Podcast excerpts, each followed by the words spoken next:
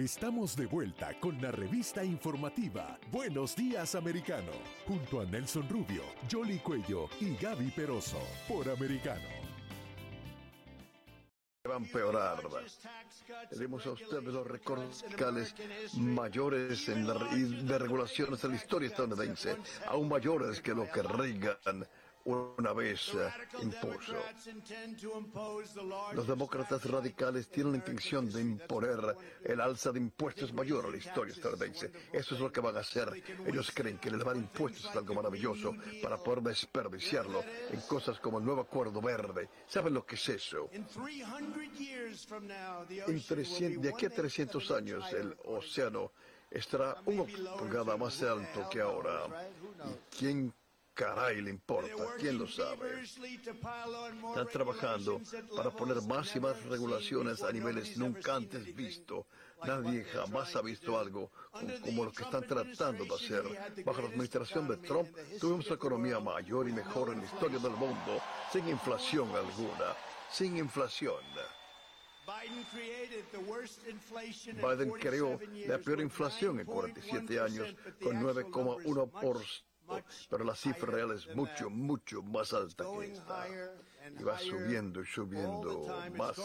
Siempre le está costando a la familia casi 6 mil dólares al año más, mayor que cualquier aumento fiscal propuesto, aparte del aumento fiscal que ellos quieren proponer ahora mismo. Buena suerte con eso.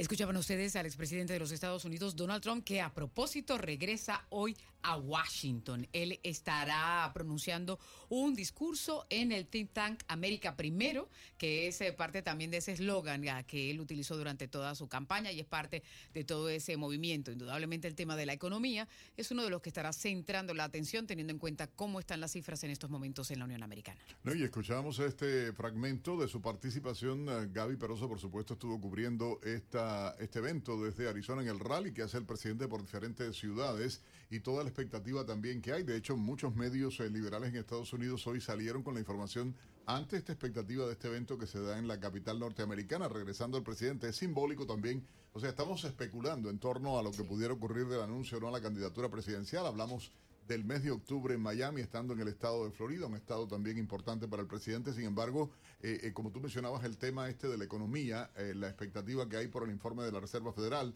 el informe que debe salir desde el gobierno federal, igualmente en el Departamento de Comercio, bueno, todos los departamentos deben estar informando sobre el Producto Interno Bruto, las estadísticas económicas más importantes, y esto obviamente genera expectativa, ¿no? ¿Qué va a hablar el presidente Trump? Y bueno, y es su primer discurso luego de irse el 20 de enero de 2021 cuando dejó de ser presidente y adicionalmente a lo que fue su discurso también estuvo eh, las conclusiones que dio el gobernador Ron DeSantis eh, ante el eh, evento más importante del Partido Republicano que se celebró aquí en Florida. Es por ello que le vamos a dar la bienvenida a Betty Cárdenas.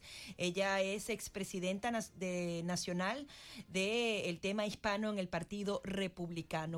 ¿Cómo estás? Buenos días, Betty. ¿Cómo analizas, en primer lugar, esta, este nuevo discurso que pronunciará en la capital estadounidense el expresidente Donald Trump? Bueno, primeramente muchas gracias por la invitación. Me, es un placer nuevamente estar con ustedes. Y es, es que, qué emoción, nuevamente hasta se, se me enchinó un poquito la piel sabiendo que que el presidente regresa a Washington hoy, que va a estar ahí en, el Capitolio. Um, yo sé que es una conferencia mucho, muy importante uh, a la cual él va a ir a, decir, a, decir su discurso. Estamos en, espera a ver qué es lo que nos va a decir. Cada discurso es diferente y cada discurso él, él nos deja saber a dónde a dónde se va guiando, a, cuáles son los pasos que él está tomando. Solo estamos esperando algo muy muy grande hoy en Washington, D.C. Claro que sí, Betty. Mencionábamos que la economía seguramente va a ser el eje central del, discurso, pero eh, también la especulación de si va a anunciar y cuándo eh, su candidatura a la presidencia para el 2024. Y mencionábamos además actividades que se desarrollaron durante el fin de semana y se estuvieron consultando a participantes eh, republicanos en ambos eventos. y sigue a la cabeza el expresidente Trump, pero también allí está muy de cerca el gobernador de Santis. ¿Cuál es tu expectativa en cuanto a estos dos personajes dentro del Partido Republicano y sobre todo para la comunidad hispana? Claro, no, no creo que es algo que no nos sorprende. El, el Turning Point USA con mi amigo Charlie Kirk es algo, es, es un evento que siempre es, es pro America First, América primero. Trump siempre ha estado presente en sus SAS, en las conferencias de SAS. Solo los jóvenes que van a estos eventos eh, eh, se conectan muy bien con el presidente, con el expresidente Trump y saben cómo como es la misma eh, el mismo sueño que tiene Trump de, que este país progrese de que siga de que siga encabezando mundialmente que fue algo que él que él tenía. Él puso este país pudo recobrar, recobrar el, el, poder mundial que después fue perdido que este Biden eh, lo derrumbó completamente. Es algo que los jóvenes ansían y están viendo. Yo pienso que no nada más es en esa conferencia, es a nivel nacional, eh, es algo que aún en los latinos, no, si hay alguien que los latinos yo creo todos conocen, es a Trump. Todos sabemos que es, quién es Trump, eh, el, el, gobernador um, de Santis, que es que muchos de los republicanos uh, lo sabemos que yo yo sé que él es el mejor gobernador del país. Creo que todos todos nosotros conservadores sabemos que él es uno de los mejores gobernadores y es una emoción saber que los dos están muy van van seguiditos y que tal vez tal vez um, en el 2024 veamos que uno de ellos uh, esté de presidente. Betty, una, una pregunta tratando de entender lo que está ocurriendo y viendo. En las últimas horas, Hillary Clinton, sabes, ella aparece y desaparece, uh, salió hablando y está presionándose dentro del Congreso de Estados Unidos de manera muy fuerte para tratar de cambiar la constitución americana en torno a lo que hay con la Corte Suprema y también el sistema electoral dentro del país. Ellos eh, quieren la eliminación del sistema actual de votaciones para tratar de forzar, impedir que el expresidente Donald Trump pueda volver a postularse y que de hacerlo se vaya al voto popular y no al voto eh, eh, tradicional de, por colegios electorales. ¿Cómo eh, eh, ves esto? ¿Cree que sea posible? ¿Cree que tenga posibilidad eh, de avanzar esa presión que están haciendo los demócratas en el Congreso? No, no creo que, claro que van a intentar, los demócratas nunca se quedan, se quedan sentados esperando, ellos siempre están intentando algo desde que entró Trump en el, en el 2016 que ganó Trump y entró a su administración, siempre estuvieron atacándolo, siempre, y aún saliendo lo siguen atacando, nunca van a estar en paz porque ellos saben que Trump, Trump tiene mucho poder y Trump tiene, tiene la conciencia del, país, él, él, carga mucho, mucho, ¿cómo diré? Mucha fuerza. Y para ellos destruir a Trump es lo más importante. Esto de la constitución no es algo nuevo que hemos escuchado, tienen cuatro meses para poderlo hacer, por eso es mucho, muy importante que nosotros eh, volvamos a, tomar el control de las casas, de, tanto del Senado como del Congreso, para que esto termine, pero los demócratas siempre se la van a pasar tratando de cómo obstruir la vida del presidente Trump para que no regrese.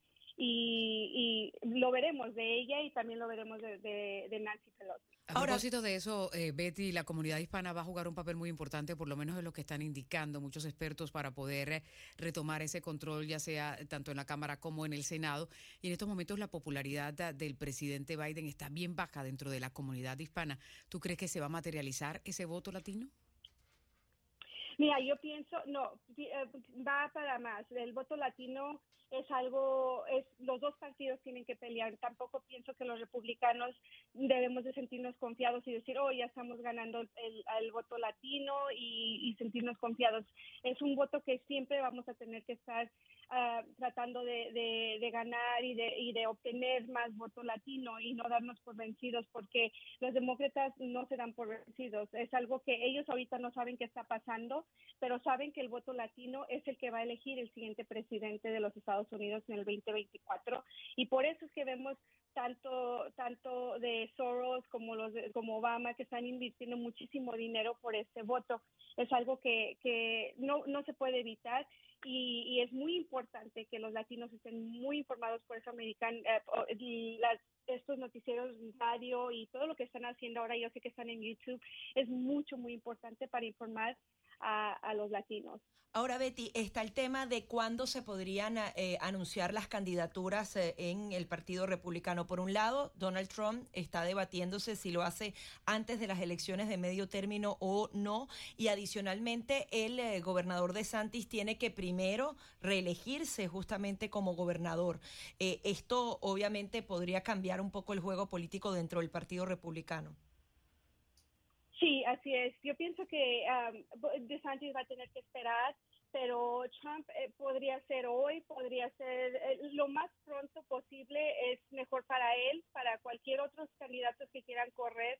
Ellos van a saber, ok, Trump, porque ahorita todavía está en el aire, muchos dicen tal vez está que sí, nomás lo está diciendo y no es en serio, no, no están seguros muchos políticos, pero él al momento que anuncie es para que los demás políticos se den cuenta, ok. Pero dicen que ese anuncio puede, puede influenciar también en las elecciones de medio término, que hay algunos republicanos que dicen, ojalá que no lo anuncie antes porque puede contaminar la campaña hacia el Congreso. ¿Tú lo ves así? Sí, eh, yo lo veo, en realidad yo pienso que es lo contrario. Si él anunciara, a muchos tal vez dirían, ok, vamos a tomar el poder nuevamente. No creo que influenciaría en, unos estados, sí entiendo en algunos estados donde la, el margen es muy pequeño, podría cambiar a un lado al otro, pero como Florida, Texas, no creo que eso, eso tenga mucha influencia en estados. Pero sí es recomendable eh, para todos. yo como como um, líder del RNHA por muchos años, yo sé que es mejor que se anuncie después del midterms para que para que para estar entonces enfocarse cada quien agarra su grupo cada quien sabe a dónde ir y, y dónde vamos a apoyar sin tener que estar con ese chaos antes de las elecciones hay una división interna y hay que decirlo, o sea, no todos los republicanos simpatizan, aun cuando las encuestas dicen que la mayoría de los republicanos simpatizan con la posibilidad de que Donald Trump sea el candidato. Hay eh, un por ciento que no. ¿Esta división pudiera hacer mella en la intención ah, de recuperar la Cámara de Representantes y el Senado, por supuesto? Sí, sí, y sí, sí tienes razón, Nelson. Yo pienso que en, ese momento, en ese, en, cuando se refiere a ese tema, de la división entre el partido. Creo que ahorita el Partido Republicano Nacional está haciendo un buen trabajo tratando de unificar um, con el, estoy, refiriéndome al voto latino, um, tratando de unificar el voto latino para, para poder retomar el Congreso.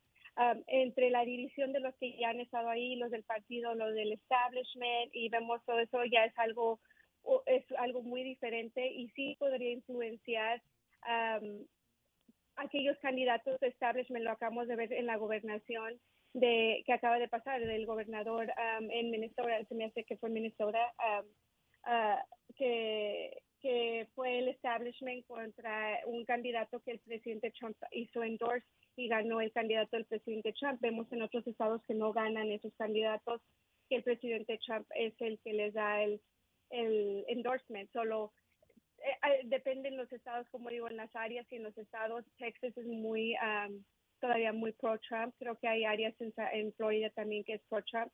Y hay otras áreas que el, establecimiento o a veces el partido nada más dice que hay que seguir adelante y, y no se enfocar mucho en lo que es Trump. Claro, pero al final del día los hispanos también eh, tienen las mismas preocupaciones que tiene el resto de los estadounidenses y es lo que va a motivar a acudir a las urnas. Esa es la economía. los hispanos, el número uno en todas las encuestas es la economía. Yo pienso que cuando el gobierno empieza a meter su mano, como quien dice, en los bolsillos de los latinos, ahí es donde tenemos problemas. Los latinos son muy trabajadores, creen en, en, en, trabajar y en, en obtener su dinero y no dárselo al gobierno. Y ese gobierno lo que ha hecho es quitar ese dinero de los bolsillos, ya no hay ahorros, ya no existen los ahorros, porque los ahorros terminaron. Ahora la gente se está gastando sus ahorros para poder sobrevivir día, al día a día. Solo es algo que para los latinos la economía es mucho, muy importante. Creemos en familia, creemos en una educación para nuestros hijos y eso requiere dinero.